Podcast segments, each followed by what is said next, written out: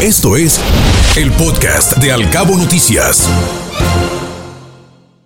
Alcabo Noticias. Sergio Sarmiento. Reforma. Esta mañana Sergio Sarmiento en su columna Jaque Mate habla de Jesús Murillo Carán, quien por cierto lo denomina un preso político.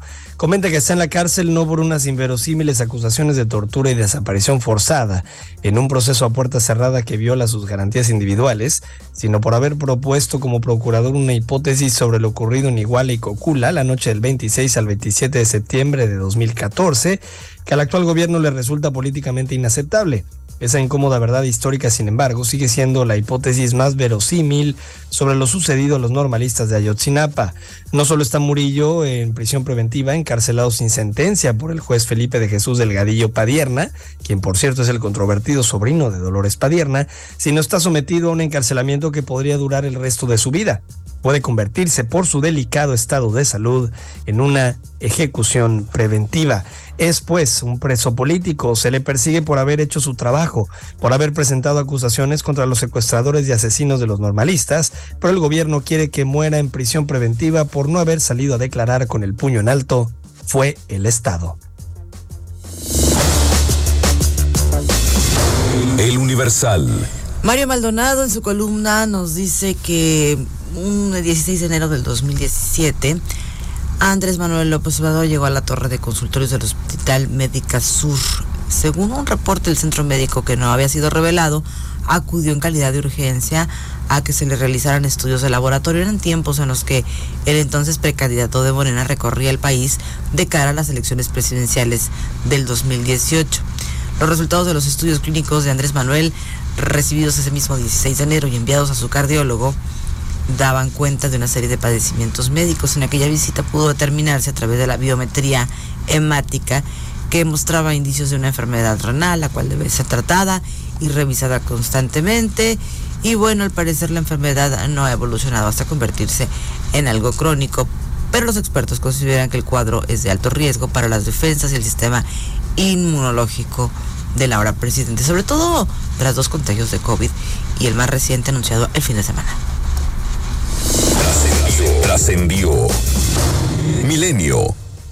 Esta mañana trascendió en la Fiscalía Capitalina dicen que la declaración ministerial de Dionisio N sobre el modus operandi del cártel inmobiliario que coloca a Christian von Redich como líder de la red de corrupción hizo que el panista se pusiera nervioso, que saliera de su escondite e intentara instalarse en Estados Unidos, lo que provocó su detención. El próximo martes la institución a cargo de Ernestina Godoy revelará la tercera parte de esta declaración que dicen los que saben, incluye el actual alcalde en Benito Juárez, Santiago Taboada.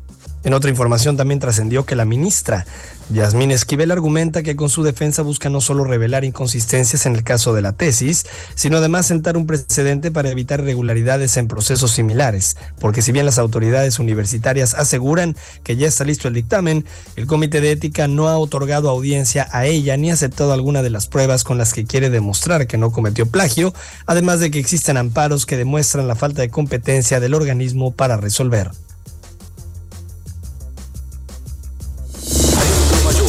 Mayor. Reforma. Ah, caray.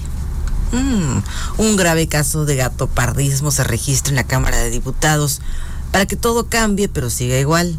Y es que en sesión de hoy, en la sesión de hoy pretenden renovar a los contralores de cinco dependencias con los que ya estaban.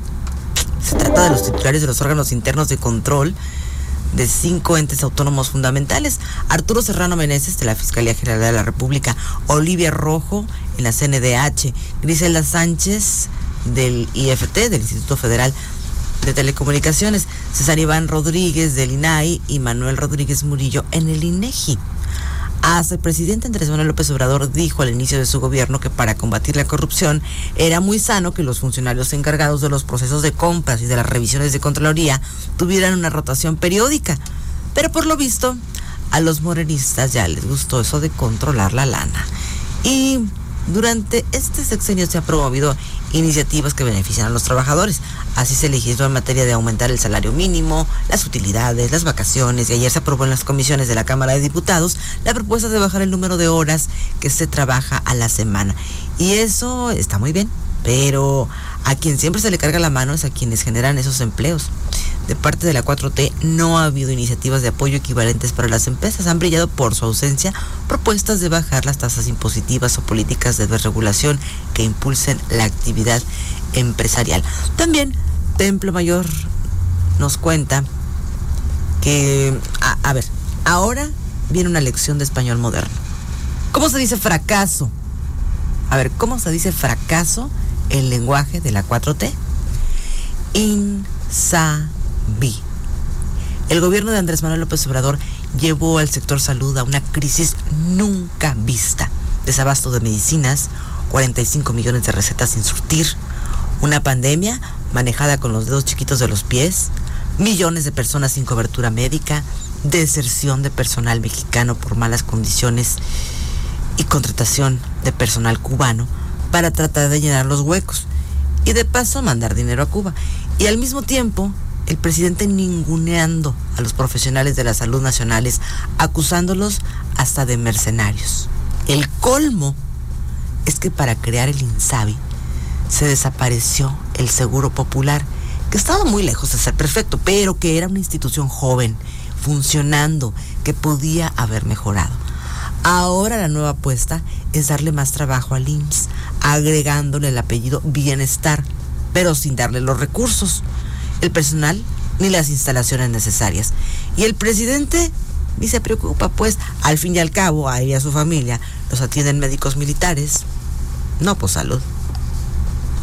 Macarios, Macarios Quetino, el financiero. Esta mañana escribe Macario Schettino y dice que cierra mal el mes de abril. Por un lado, al momento de escribir esto, no tenemos información confiable de la salud de Andrés Manuel López Obrador. Es cierto que se envió un tuit de su cuenta afirmando que por tercera vez tenía COVID y que lo mismo dijo el secretario de Gobernación. Sin embargo, es difícil confiar en un gobierno cuya cabeza suele mentir un centenar de veces al día, según la evidencia.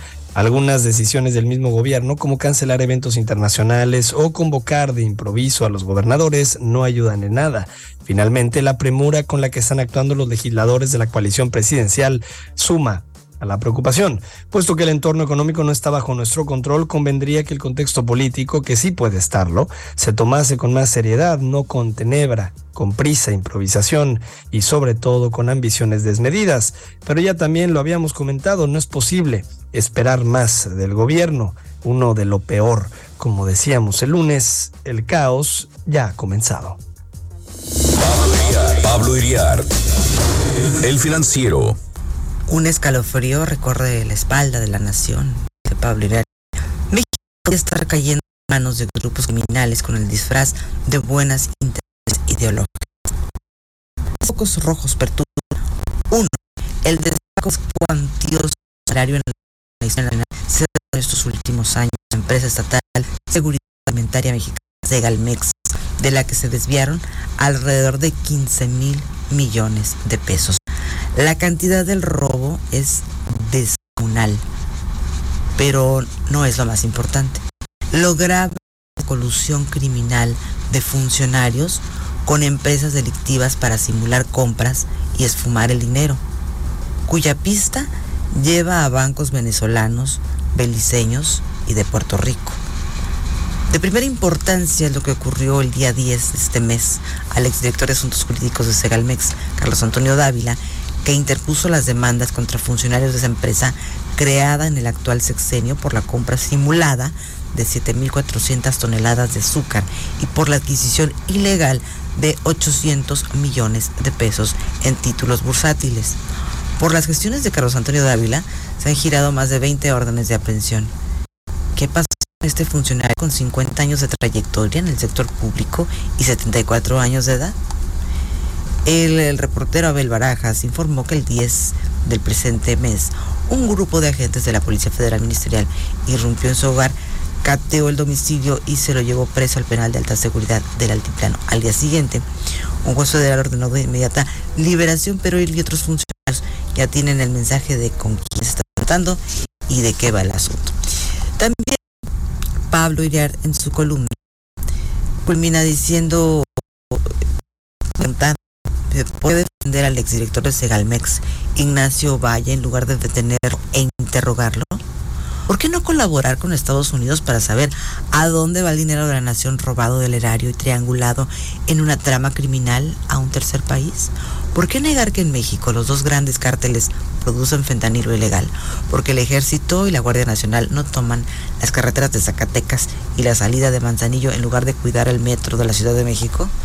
Responder estas preguntas, dice Pablo Iriart, es básico para saber en qué situación estamos, ante grandes hechos delictivos aislados o en manos de un complejo político criminal. Resumen de las columnas político-financieras más importantes de esta mañana. Escuche Al Cabo Noticias de 7 a 9 de la mañana con la información más importante de los cabos, México y el mundo por Cabo Mil Radio 96.3. Siempre contigo.